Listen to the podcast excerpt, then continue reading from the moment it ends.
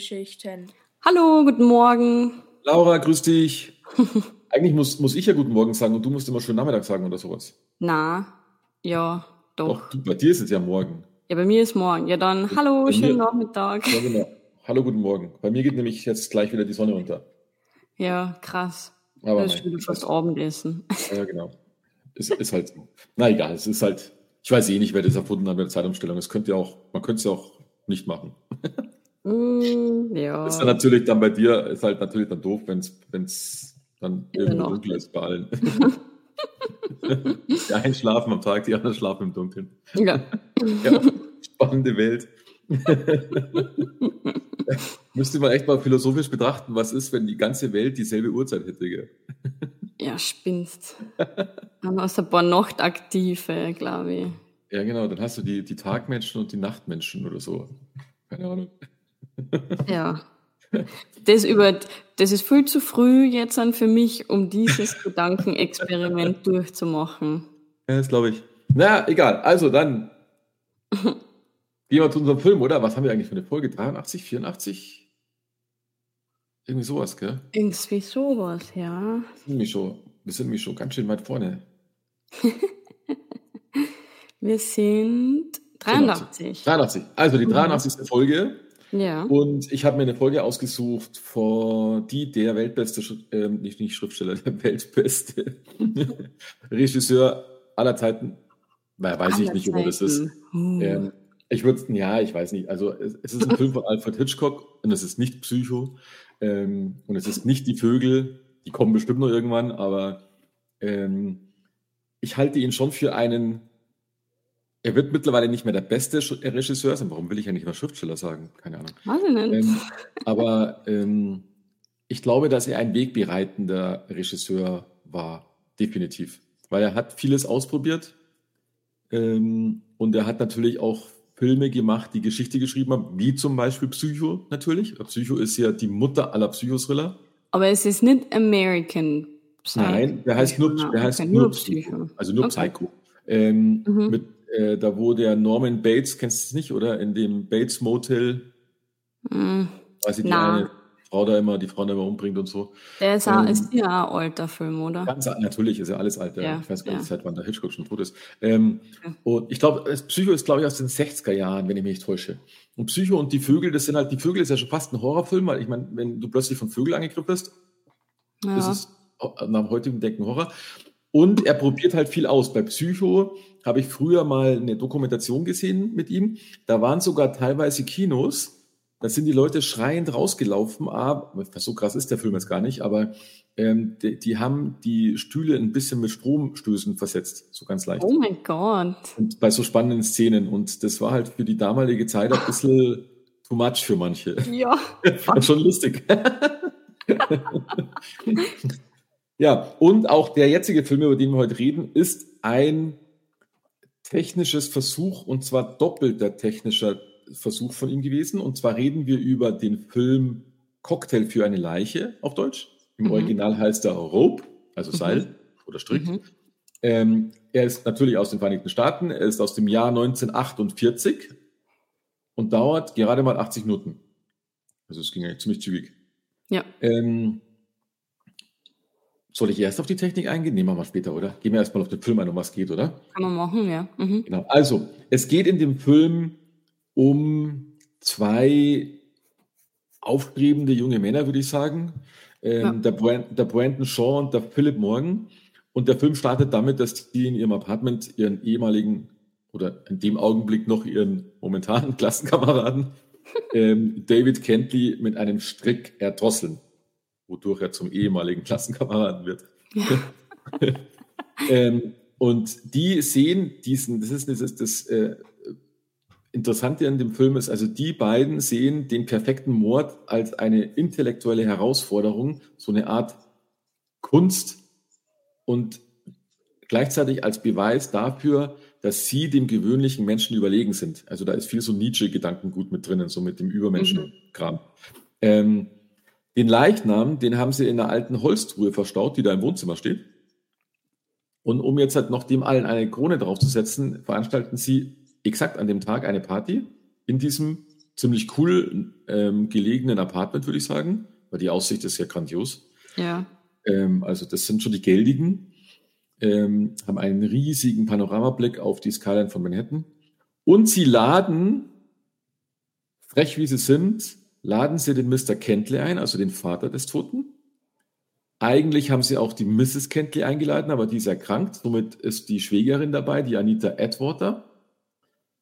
Ebenfalls eingeladen haben sie die Janet Walker, die ist nämlich die Freundin von dem ähm, David. David, ja. ja. ich glaube, es sind, äh, genau. Freundin oder verlobt, Dave? Das nicht, also verlobt sind sie nicht, gell? Ich glaube, sie ist erst, sie ist gerade im verloben. Augenblick, glaube ich, die wollten sich, glaube ich, genau, ich glaube, sie mhm. ist die Freundin. Und den Ex-Freund von ihr, den Kenneth Lawrence. Mhm. Weil die denken halt natürlich weiter, weil jetzt gibt es ja den David nicht mehr. Könnten wir die zwei wieder zusammenbringen, so ungefähr. Gell? und der war witzigerweise auch äh, früher ein guter Freund von David und eben auch Klassenkamerad. Der David ist natürlich auch offiziell eingeladen. Klar, sonst macht das alles keinen Sinn. Die ähm, Haushälterin ist die Mrs. Wilson, die bedient die Gäste, so eine ältere Geschirrhaushälterin. Und sie haben auch noch eingeladen den ehemaligen Lehrer Rupert Cadell. Der ist übrigens gespielt von James Stewart, also der, äh, ich würde sagen, das ist die berühmte Rolle in diesem Stück. Mhm. Also das ist der berühmteste davon. Ähm, spannenderweise, ähm, also das Buffet, das war eigentlich im Ess Esszimmer. Ich finde das Apartment ist nämlich ziemlich groß. Mhm. Ähm, die haben auch so ein separates Esszimmer, aber dann fällt äh, dem Brandon ein, ah, wir könnten eigentlich das auch anders machen. Und ich ähm, nehme, nimmt dann die ganzen Sachen und stellt das Buffet einfach auf die Truhe. Also wird die Truhe, in der der Tote liegt, äh, bedeckt. Also zwei, zwei kleine Kerzenständer hat er da und dann eben das Essen. Also schon ziemlich ähm, morbide, würde ich mal behaupten. Ja. Ähm, Aber eigentlich ja schlau, weil keiner macht die Truhe dann richtig, auf. Adolf macht keine Truhe auf, weil die Truhe nämlich dummerweise auch kein richtiges Schloss hat. Also das ist nicht ganz, mhm. ganz durchdacht. ähm, Sie haben den Rupert Cardell, also den ehemaligen Lehrer, hauptsächlich deswegen eingeladen, weil Sie gesagt haben, also zum, beziehungsweise der Brandon hat gesagt, wenn wir jetzt nur die Familie einladen und die ähm, Freundinnen und sowas, dann ist das zu einfach. Weil sie wurden nämlich damals in der Schule von dem Rupert Cardell inspiriert. Der hat nämlich ihnen ähm, diese Theorie des Übermenschen und den Gedanken, Mord als Kunstform zu betrachten, nahegebracht. Und da hat sich eben der Brandon und auch ein bisschen der Philipp davon begeistern lassen. Und deswegen haben sie ihn eingeladen, weil sie glauben nämlich, dass der Rupert Cadell der Einzige wäre, der ihr Kunstwerk anerkennen würde. Hm. So, spannenderweise, ähm, der, der Brandon Shaw, der wirkt die ganze Zeit super gelaunt sehr gefasst. Der Philipp Morgan wiederum, der ist nervös, dass es kracht. Also der hat ja. der Mord schon ein bisschen arg ähm, und wird deswegen auch immer wieder gerügt. Ähm, der Brandon fängt halt einfach mal Smalltalk an mit den ganzen Gästen und, und schafft es dann auch so ein bisschen über die Kunst des Mordens und der Übermenschentheorie zu sprechen. Da geht so eine ziemlich ähm, hm, zwiegespaltene Diskussion los. Und der Brandon trägt diese Thesen im Gegensatz zum Rupert, von dem sie sie eigentlich gelernt haben, der trägt die unglaublich vehement vor. Und der Mr. Kentley, der widerspricht die ganze Zeit sehr scharf. Also das wird mhm. da so ein bisschen äh, dicke Luft, würde mal behaupten. Dann gibt es noch eine weitere schlechte Situation, ist, äh, dass die Janet und der Kenneth zusammenkommen, weil die waren früher ja mal miteinander zusammen. Ähm, und der Brandon macht immer so ein bisschen die Bemerkung, dass er das Gefühl hat, dass die Chancen steigen würden. Ich meine, er weiß halt auch, dass der David tot ist. Gell? ähm, gleichzeitig merkt man dadurch, dass dem Rupert sein Misstrauen immer mehr geweckt wird durch diesen Übermut. Und beim Philipp, der, da merkt man sehr deutlich, dass der mit der Situation überfordert ist. Und er fängt mhm. extrem zum Trinken an. Also er trinkt wirklich die ganze Zeit zu viel. Und als die Hobbyastrologin, die, die Schwägerin, die Edward da, ähm, ihm voraussagt, dass seine Hände ihm großen Ruhm bringen würden, da hat er, hat sie zwar eine Karriere als Pianist gemeint, aber er hat das immer alles sofort auf die Strangulierung bezogen. Und er hat überhaupt mhm. alles immer darauf bezogen. Jeder Satz, der gefallen ist, hat er irgendwie auf diese Strangulierung, weil man sieht ihn immer wieder zu dieser Truhe schauen. Ja. Und ähm, nachdem der David ja auch nicht kommt, der ist ja, wie wir wissen, tot, weil das hat man ja sofort gesehen, ähm, wundern sich die Gäste nach und nach, warum, wo er eigentlich bleibt. Und das beunruhigt die. Da ruft dann auch irgendwann die Mutter vom David an, weil die ist ja zu Hause und krank. Ähm, aber es weiß keiner, wo er bleibt und wo er ist. Ich meine, wir sind auch nicht in der Zeit von Handys, gell? Und ähm, ganz weit weg davon. Aber er ist ein sehr zuverlässiger junger Mann gewesen, der eigentlich zu Partys pünktlich war oder eben dann vorher angerufen hat, wenn er absagen wollte oder sonst irgendwas. Und es hat ja auch die Freundin von ihm nichts gewusst. Gell? No. Der Rupert beginnt dadurch immer mehr Verdacht zu schöpfen und befragt dann auch die Gäste über die ganzen Ungereimtheiten.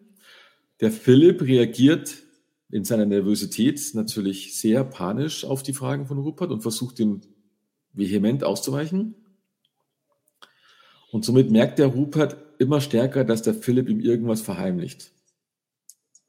Der Mr. Kentley wiederum, also die Party, die ist eigentlich ziemlich schnell vorbei, würde ich mal behaupten. Es hat gar nicht so lange gedauert, weil sie ja alle sich Sorgen machen um den David. Deswegen hat dann hat, ähm, der Mr. Kentley entschieden, dass er die Party mit der Janet und der Mrs. Edward da verlässt. Der Kenneth und die Janet, die versöhnen sich und die gehen halt auch, begleiten die Kentleys. Also sie versöhnen sich jetzt nicht so weit, dass sie dann gleich zusammen sind, sondern halt früheren Streit. Ja. Und ähm, um dem Ganzen noch einen oben drauf zu setzen, gibt der Brandon dem Mr. Kentley zum Abschied einige alte Bücher mit, die der Kentley bei ihm ausgesucht hat und hat die mit einem Strick zusammengebunden, was hier eben der Strick ist, mit dem der David ermordet worden ist. Was gleichzeitig den Philipp ähm, noch mehr in seine Depression reinbringt, würde ich mal behaupten.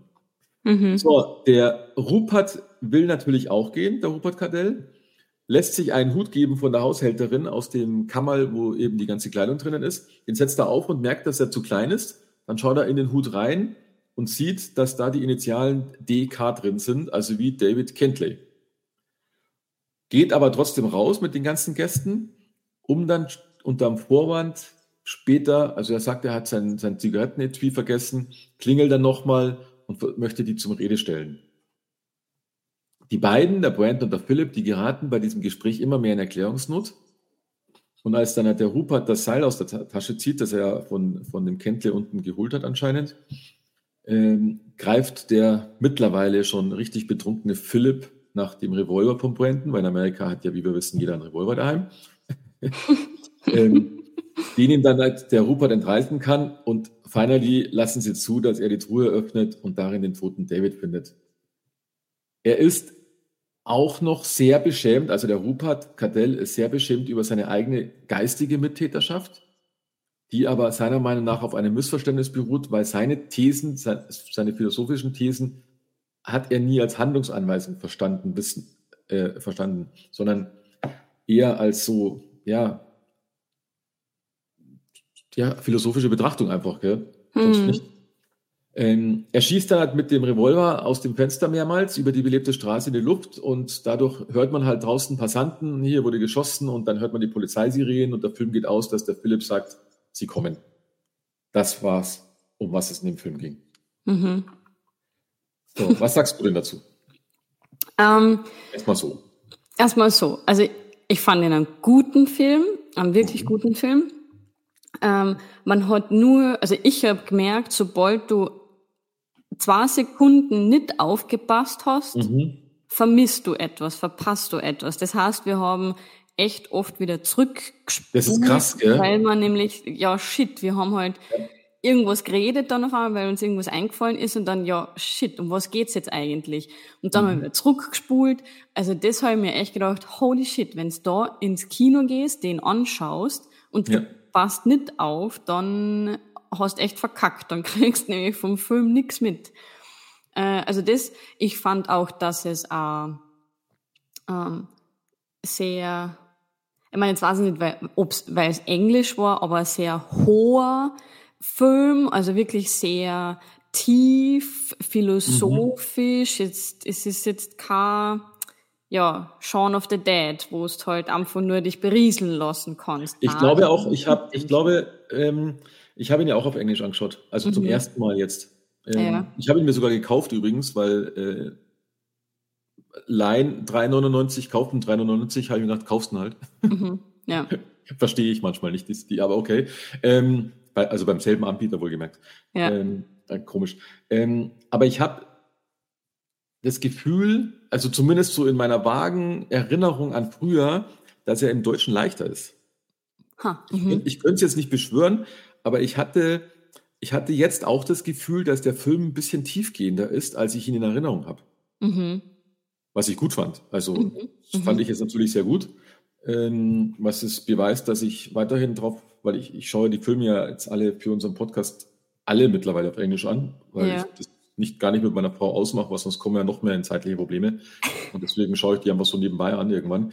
Und das hilft, hilft ja nicht nur wegen am Englisch, sondern man merkt dann auch sehr deutlich, weil ich die meisten Filme ja kenne, Mhm. äh, merkt man sehr deutlich, dass es irgendwie auch ein anderes Anschauen ist.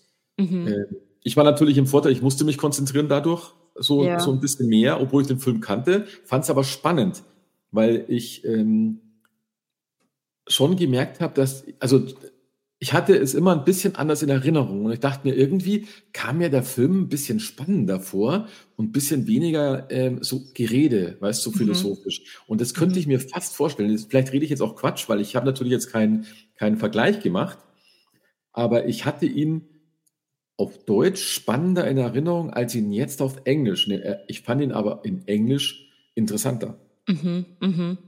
Und das, wenn ich alle Zeit der Welt hätte, würde ich da echt mal so ein Gegending machen, aber mache ich natürlich nicht. Aber ist zumindest so, so äh, mein Eindruck dann ähm, geblieben am Mhm. Schluss. Fand ich echt, Ja. hat irgendwie, Ja. ja. Und ich gebe dir recht, das ist interessant. Man darf echt nicht ähm, unkonzentriert werden plötzlich. Mhm. Mhm. Ja, weil sonst ver verpasst was Wichtiges, was du eben dann brauchst für Genau. fürs Ende zum Verstehen. Ganz genau. Ja. Richtig. Ja. Ähm, Ja, und, und sonst, ich, ich fand's wieder cool. Ich, also so Kammerspiele, die tun Ja, was mit mir. Mhm. Das war wie mit äh, 12 Angry Men, wo Mhm. auch so ein Kammerspiel war. Also mir gefällt sowas. Ich hätte eigentlich Bock wieder auf, in ein Theater zu gehen. mhm. Ähm, das fand ich wieder cool. Äh, und auch die ähm, Szenen, was die, wo dann die Schnitte Ja. kommen, die fand ich auch cool gemacht eigentlich, weil du genau warst, okay, ja, jetzt an kommt ein Schnitt, äh, jetzt können sie ja mal Pause machen. Und ich glaube, dass die, ich habe danach gelesen, der, die kürzeste Szene war vier Minuten irgendwas und die Mhm. längste war zehn Minuten irgendwas. Und die zehn Minuten ist wirklich so lang war so eine Filmrolle. Also du Ja, genau. hättest gar nicht länger filmen können. Richtig. Und das ist nämlich eins der Neuigkeiten, die er probiert hat. Also einen Film zu Mhm. machen, bei dem man das Gefühl hat, es wird nicht geschnitten, Ah ja. dass es wie ein Theaterstück ist. Das ist, da hat der Hitchcock, zum- und das war sein erster Farbfilm, das kommt noch mit dazu. Also das Mhm. war der, der Test. Also Technicolor, das ist ja neue Technik gewesen für die alle. Mhm. Und dann diese, diese Idee, ohne Schnitt zu arbeiten. Und das hat ja sehr gut funktioniert. Limitiert, also man hat es manchmal gesehen, das sind dann diese harten Schnitte, wenn dann Mhm. irgendwie so ein schwarzer Schatten, weißt du, weil die Kamera da so ein, Ja. so ein dunkles Ding ist und dann wieder raus ist, da hast du halt gewusst, du keinen Schnitt. Was aber krass ist, durch diese zehn Minuten, das, was du gerade gesagt hast, die vier bis zehn Minuten, das heißt, die Schauspieler mussten auch genau diese Zeit lang schauspielern. Ja. Ja. Und das ist schon, da sind wir wieder beim Theater und das ist nämlich schon krass. Und dafür haben sie es nämlich grandios gemacht, weil ja, wie wir gesagt haben, mit dem Konzentrieren, ähm, sie haben auch viel mit Mimik gemacht, weißt, und irgendwo hinschauen und solche Geschichten. Ist ja nicht nur der Text gewesen, sondern es hat Mhm. ja alles gepasst. Und wenn du dir vorstellst, wie schwer das sein muss, wenn du zehn Minuten hochkonzentriert Ja. ähm, einen Film drehst, weil du kannst aus der Nummer nicht raus. ja. Ja. Und er hat ja wohl auch mit denen auch vorher immer so theaterähnliche Proben gemacht, bevor er die Szene gedreht hat. Ja. Ja. Ja, aber es- das, das sind ja nicht nur die Schauspieler dort, sondern auch die Ja, genau. Kameramänner und alle. Stell dir vor, irgendeiner macht was Lustiges Mhm. und du, du darfst da überhaupt nicht mitmachen, also du darfst das überhaupt nicht be beobachten. Ich habe dann nämlich auch gelesen, dass anscheinend beim Dreh sind sie ähm, an Helfer mit, mit der, der, das sind ja so riesen Kameragestelle, die sind sie über den Fuß gefahren, der, hat- den haben sie den Fuß gebrochen. Oh, okay. Und den haben sie dann was in den Mund gestopft, der hat ja natürlich voll geschrien. Ähm, das haben den dann halt von der Szene weggeschleppt. Und die Szene Mhm. ist drinnen im Film. Mhm. Das haben sie jetzt nicht noch einmal gemacht. Aber da ist wirklich, dem, den, den haben sie den Fuß gebrochen und haben nicht ja, pausiert, ja. sondern einfach weitergemacht. Aber, Aber da sieht man, wie, wie krass das früher war. Ich meine, wie ja. teuer das auch mal gewesen ist. Aber ja. heutzutage machst du halt eine neue Einstellung, gell? Mhm. Ja, ja. Und das war wohl nicht so leicht damals. Mhm. Ja. Mhm. Deswegen sage ich auch immer, bin ich auch immer der Meinung, das war damals halt noch Filme machen. So, ja. so extrem. Jetzt machst du halt viel mit Technik und so, aber das war halt für die Schauspieler, glaube ich, war das damals extrem krasses Filme machen. Ja. Jetzt musst, halt jetzt musst halt wahrscheinlich mehr Fantasy hinbringen oder so, weil du meistens vor irgendwelchen grünen Dingern stehst oder sowas. Hm. Das ist auch, ist auch nicht leicht und muss man können, aber äh, ich finde es schon krass, was die damals so abgeliefert haben. Mhm. Mhm. Und es, ist a, und es ist eine andere Mimik als im mhm. Vergleich mhm. zu jetzt an. Also damals oder bei dem Film merkst du halt wirklich, das ist mehr Theater. Ja, genau, und richtig. Die Filme jetzt an sind wie echtes Leben. Also wie mhm. wenn du jemanden im echten Leben zuschaust bei seinem Leben. Und das ist halt nicht wirklich jetzt bei dem Film, sondern du warst, das ist ein Schauspieler und das ist jetzt eine Rolle und das ist ein Theaterstück. Mhm. Genau, ja. Was mir, was mir wieder mal nicht aufgefallen ist, das habe ich erst gelesen, ähm, dass der Film, also dass die Drehbuchfassung ein bisschen abgeändert worden ist, weil da war wohl in dem Originaltheaterstück, weil es gab ja ein Originaltheaterstück dazu, mhm. von äh, Patrick Hamilton aus dem Jahr 29. Mhm. Ähm, das hieß auf Deutsch Party für eine Leiche. Quatsch, das hieß auch nur Hope. das kam wahrscheinlich nie zu uns rüber. ähm, und da ist so eine, so eine, also Wikipedia schreibt so eine latente Homosexualität zwischen diesen beiden Hauptdarstellern. Oder also eigentlich zwischen allen drei Hauptpersonen. Das wurde im Drehbuch reduziert und es soll aber noch so ein bisschen mitschwingen. Und ich glaube, ich bin, ich bin mittlerweile einer, oder ich frage mich immer, ob ich einer der wenigen bin. Mir ist es wahrscheinlich mittlerweile sowas von egal, dass ich, das, ich derjenige bin, der es nicht mitkriegt. Nicht? Also mir ja. und Stefan sofort. Der Stefan hat, hat ja. sofort gesagt, ist das jetzt Netflix oder was, wo, wo, wo die zwei jetzt dann schwul sind. Und mir ist es auch aufgefallen. Ich habe mir auch gedacht, die sind schon ganz schön eng beieinander. Und ja, ich denke über sowas hm. aber nicht mehr nach, glaube ich. Das ist, was ich denke darüber einfach nicht mehr nach. Das ist mir sowas von, von pff, wurscht. Ja, aber also doch, mir ist es schon aufgefallen. Okay. Na, ich habe ja. da nicht, habe ich null drüber nachgedacht. ja, ihr seid ja hier. so, Na, aber wenn du, wenn du nur Freunde bist, wenn du jetzt dann denkst, ja, du bist nur Freunde auf, ähm, auf, ähm, ja genau, du warst halt in der Schule, du, so eng beieinander stehst du nicht. Ich habe einen guten Ver oder dann einen guten Vergleich jetzt an dieser neue der neue Film äh, Saltburn, den was es auf Amazon gibt. Schau dir den an, weil die beiden sind auch Freunde, nur der eine ist halt voll in ihn verliebt und äh, dann mhm. mir halt, ah, wie männlich, oder vielleicht bin ich dann einfach nur zu ignorant, was das angeht, aber männliche Freunde, wie eng äh, können die zusammen miteinander agieren, was? Mit angreifen und mhm. so, ohne dass man weiß, hey, die, die, die, die haben doch gerade Gefühle äh, füreinander. Okay. Ja, ich denke da, ich habe keine Ahnung. Ich denke da nicht so drüber nach. Und das Einzige, was ich mir dann denken würde, ist, dass die zwei ja definitiv nicht zusammenpassen. Weil, also das sind ja, die sind ja so unterschiedlich wie Tag und Nacht, die zwei. Ja, ja. Und ich, ich würde sogar, ich würde sogar, ich würde sogar behaupten, das haben wir früher schon gedacht, wenn der ähm, Philipp mhm. nicht so eine Luschi wäre mhm. und diese, also ich meine damit diese diese Nervosität, die er zeigt. Weißt du, er macht fröhlich mit bei dem Umbringen, ja. aber ab dem Augenblick wird er zerfleischt von seinem schlechten Gewissen. Ja. Und dass wir das nicht machen können und sowas und, und so weiter.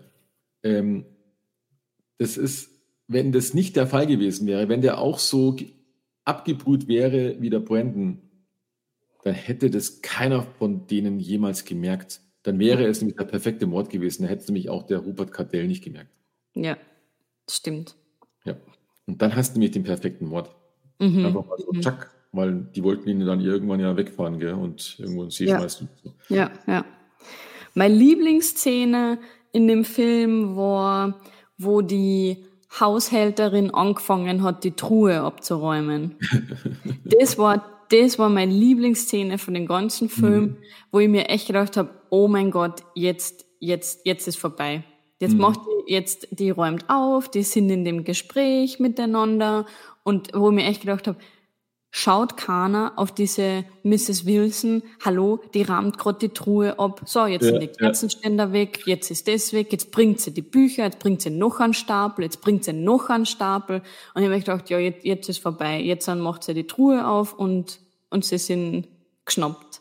Ja, das genau. war meine Lieblingsszene von dem ganzen Film. das ist tatsächlich, ja, das ist echt. Ja. Das war so gut gemacht. Mit, mhm. mit der Ruhe, die sie gehabt hat, mit ihrem schönen weißen Schleifchen hinten am, am ja, Kleid. Ja. Das war perfekt. Richtig geil. Ich muss aber auch sagen, ähm, ich verstehe nicht, also sie haben schon Fehler gemacht, gell? Also das, weil, dass der Hut in dem Dings ist, haben es vergessen. Mhm. Dass, ähm, Sie haben das Seil ja eigentlich auch vergessen. Das hing ja aus der Truhe raus. Deswegen mhm. haben sie es ja dann erstmal so genommen. Dann haben sie ähm, das mit den Büchern. Da machst du eh so eine Veranstaltung mit Büchern und so wie es scheint, ist der Platz der Bücher ja diese Truhe. Mhm. Dann hast du eine Haushälterin. Ja klar, was macht die? Die räumt irgendwann wieder auf. Mhm. Und das sind alles so Kleinigkeiten, wo ich mir denke, ah, ein bisschen dilettantisch wart ihr dann aber doch. Ganz durchgeplant war es vielleicht nicht. Genau. mhm. Ja.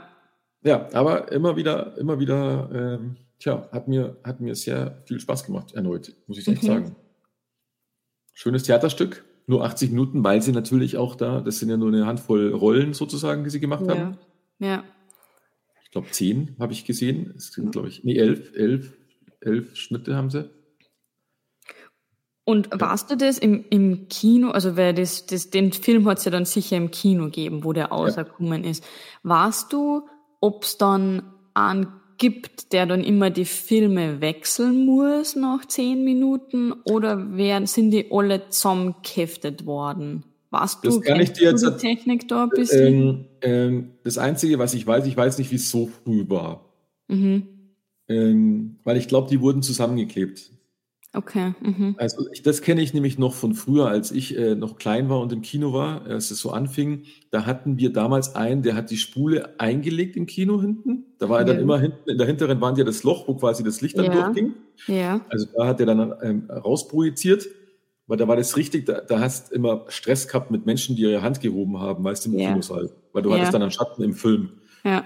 Ähm, und ähm, ich kann mich daran erinnern, dass in fast jedem Film hat der die Rolle gewechselt. Natürlich mhm. nicht so kurz. Das heißt, da wurde, du hattest, das waren ja so Riesenprojektoren. Das heißt, du hast eine ganz große, ähm, ich weiß gar nicht, wie das heißt, ja, eine ganz große Rolle halt. Ja. Filmrolle. Das waren ja dann auch immer so Kopien, die sie überall verteilt haben. Deswegen war das noch nicht so massenhaft wie bei uns jetzt heutzutage. Mhm. Und da waren das große Filmrollen und die waren halt irgendwie miteinander verbunden. Also da lief dann schon was, aber ich glaube nicht, könnt ihr jetzt können wir unsere Hörer gegenchecken. Ich weiß jetzt nicht, ob es so ein 80-Minuten-Film, ob der in einem durch angeschaut werden konnte, weil ich kann mich daran erinnern, dass es jedes Mal, wo ich ganz klein war im Kino, immer eine Unterbrechung gab kurz. Und dann ist aber jetzt nicht so eine Unterbrechung, dass du rausgehen kannst, Popcorn kaufen, sondern ja, dauert halt kurz mhm. ein, zwei Minuten. Der hat das ratzfatz immer gemacht. Der hat, der hat dann immer diese Spule runtergetan, hat die neue reingetan und zack, mhm. lief weiter. Okay. Mhm. Aber ich weiß jetzt leider nicht die, den Zeitunterschied. Aber jetzt natürlich ja. nicht sowas wie das hier. Das waren die Film, das war zum Filmen, die zehn Minuten. Ja. Weil ja. die hatten dann nämlich, wenn du, wenn du mal guckst, diese alten Kameras, die sind ja eh schon so riesig und die haben so einen Kasten und da ist der Film drinnen. Mhm der Kasten ist jetzt nicht so groß, dass du da ähm, viel so Zelluloid, Zelluloid heißt es, glaube ich, ähm, draufkriegst.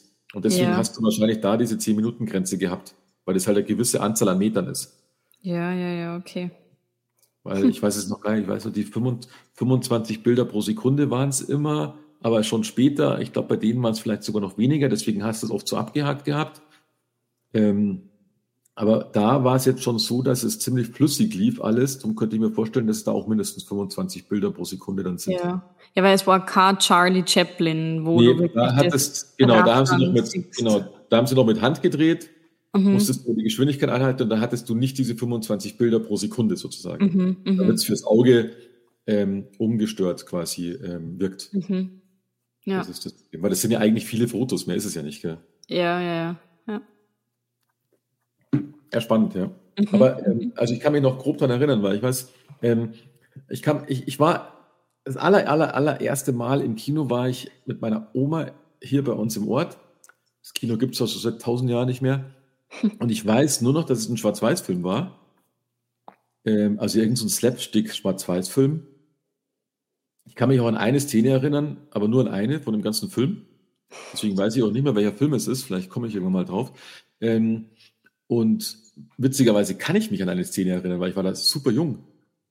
Also da weiß ich nur, dass da in einem Auto hinten im Hintersitz schon irgendwie in so einem offenen Cabrio, weißt du, so einem uralten, ja. die halt so voll und lang sind. Und dann hat sich halt einer noch dazugesetzt und dann hat das Auto irgendwie so nach hinten hochgekippt. Also das heißt, aller Quatsch einfach. Und, und, irgendwie kann ich mich dran erinnern. Ich weiß auch nicht warum. Und ich glaube aber, dass diese Filme nicht lang waren. Die hast du dann schon an einem Stück angeschaut, mhm. aber die haben nagel mich nicht fest, lass es eine Stunde gewesen sein. Das mhm. könnte man echt, man echt mal erforschen, weil das, da, dann war es nämlich nur eine Rolle. Ja, ja. Und vielleicht kann man es daran ein bisschen festmachen, ja. weil das haben die dann schon so, so ähm, geschickt gemacht. Ich glaube, deswegen waren die vielen Filme früher auch kürzer. Ja, wahrscheinlich. wahrscheinlich Super teuer, genau, muss 1000 Kopien machen und was weiß ich was alles. Also, ja. Ja, krass eigentlich im Vergleich zu, wie das heute ja, richtig. Ob ja, abläuft. Der Film war auch nicht sehr erfolgreich, habe ich gelesen. Oh, okay. Ähm, erst später. Hm. Also er wurde erst später. Er hat, ähm, warte mal, er kam 48, im August 48 in die amerikanischen Kinos. Ähm, er war vorher, drei Tage vorher sogar schon in Kanada erschienen. Zu uns kam er erst 63 nach Deutschland. Und die Produktionskosten waren 1,5 Millionen Dollar, die hat er nicht eingespielt. Also eigentlich ein Flop. Mhm. Und ähm, später hat, also der Hitchcock hat ja extra eine Produktionsfirma gemacht ähm, mit irgendeinem, die Transatlantic mhm. Pictures.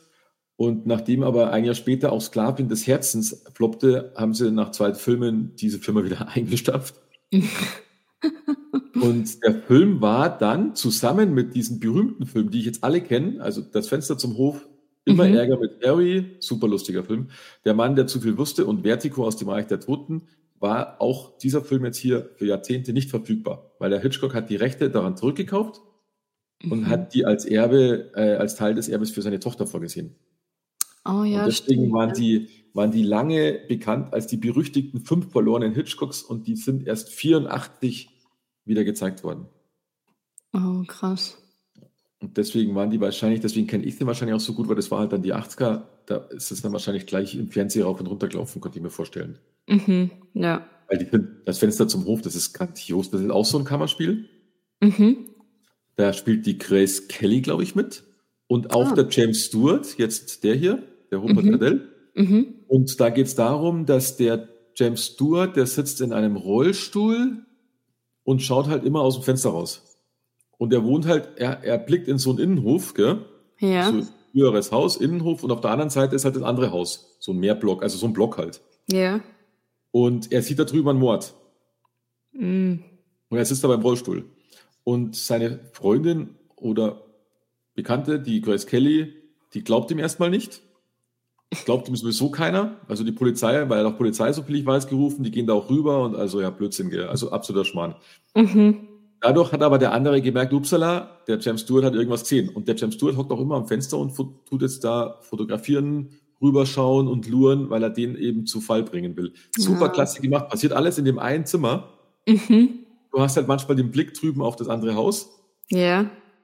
Und äh, ist halt so ein typischer Hitchcock. Der ist echt, hat richtig Spaß.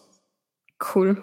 Echt, echt lästig. Also auch so ein Kammerspiel. Dann ähm, Vertigo aus dem Reich des Tod der Toten kriege ich jetzt nicht zusammen. Der Mann, der zu viel wusste, auch nicht. Und bei Immer Ärger mit Harry von 1955, da kann ich mich noch, da glaube ich, da glaube ich, entdeckt ein kleiner Bur eine Leiche.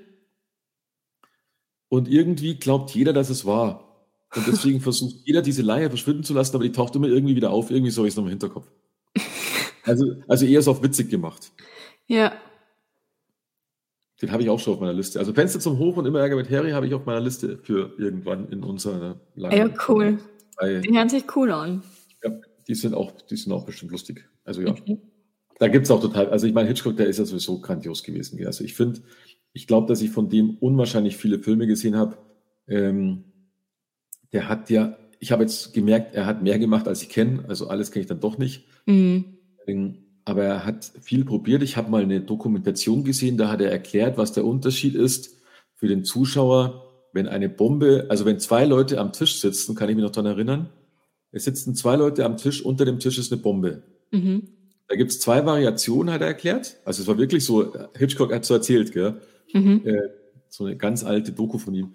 Äh, und dann hat er gesagt, es gibt zwei Möglichkeiten. Entweder eine Schrecksekunde für die Zuschauer, wenn ich die Bombe einfach hochgehen lasse. Wenn ich aber die Bombe zeige,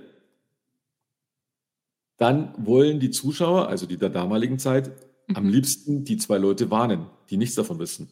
Mhm. Also steigt die Spannung erheblich, mhm. weil sie nicht wissen, wann sie explodiert. Ja. Wenn du jetzt noch einen Timer dazu tust, hast du noch eine kleine andere Variante, weil dann läuft halt die Uhr ab. Ja.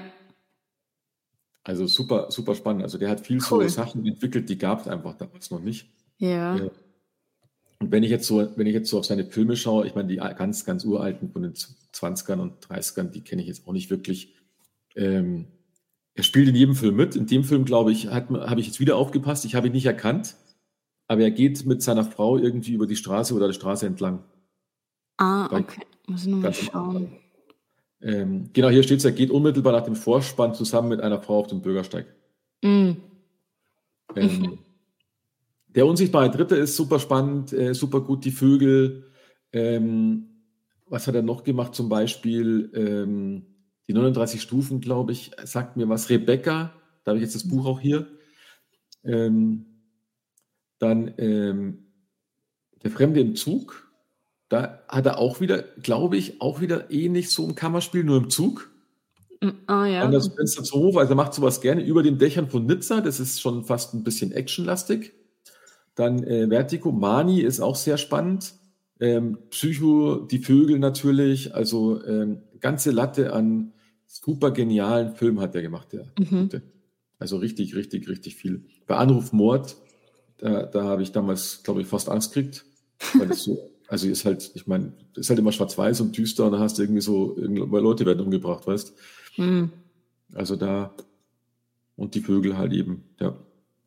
Super, okay. super Typ, super Typ. Und ein ja. super witziger Typ, so ein typischer, ähm, obwohl es Amerikaner ist, der hat irgendwie, ich hatte immer das Gefühl, dass es so ein englischer Humor ist, weißt Weil ähm, ich hatte so, so einen, ich hatte, ich hatte vom Psycho mal so eine Special Edition, da war auch noch so ein Werbefilm von ihm dabei. Und da geht er durch dieses Haus von Norman Bates.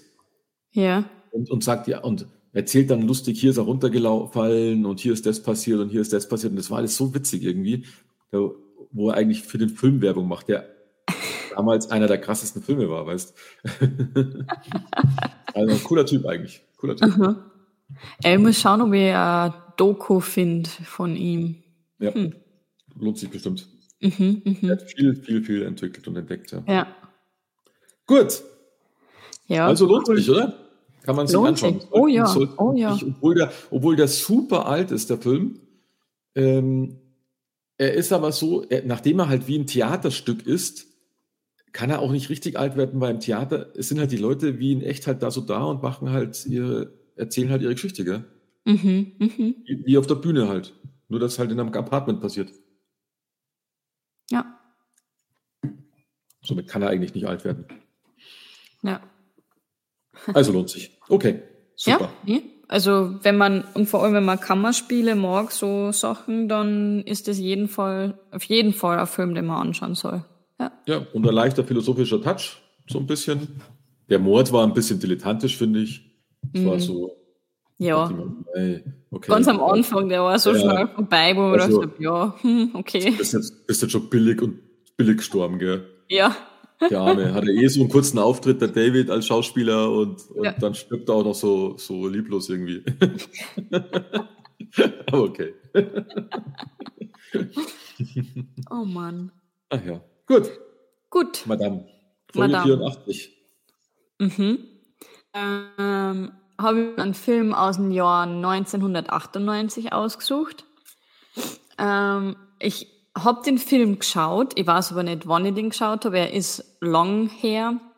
Und mhm. ähm, ich weiß noch, dass mich eine Szene ganz arg durch den Wind gebracht hat ähm, okay. in dem Film. Ähm, und es ist mit einem Schauspieler, den haben wir schon gehabt. Und es mhm. geht um, oder es spielt in Amerika und es geht um einen äh, Neonazi. Okay. Ja. Ich glaube, dass wir da gut drüber reden können über den Film. Das ist jetzt interessant. Dann werde ich meinen übernächsten Film revidieren. Ähm, da geht es zwar nicht um einen Nazi, aber es geht um einen Rassisten. Ah.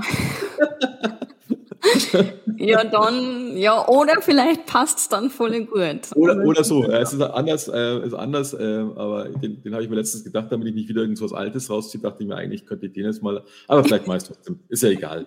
Aber ist halt witzig. Aber ich, äh, ich bin jetzt mal gespannt, ob es der ist, der ich denke, weil wenn es der ist, der ich denke, mhm. dann habe ich ihn auch mal gesehen und dann kann ich, dann, dann gebe ich dir recht, dann ist es bestimmt die Szene, die ich jetzt auch im Kopf habe. Mhm. Und die fand ich auch krass. Mhm. Weil die ist echt, hurra. Ja. Oh ja. Ja, will ich nicht der sein, dem es passiert. Ja. ja. Okay, oh. super. Dann liked uns, liebt uns, hört uns an. und, ähm, und, wir hören uns dann wieder. Und, und wir hören uns dann, genau. Bis, Bis zum nächsten Mal. Tschüss.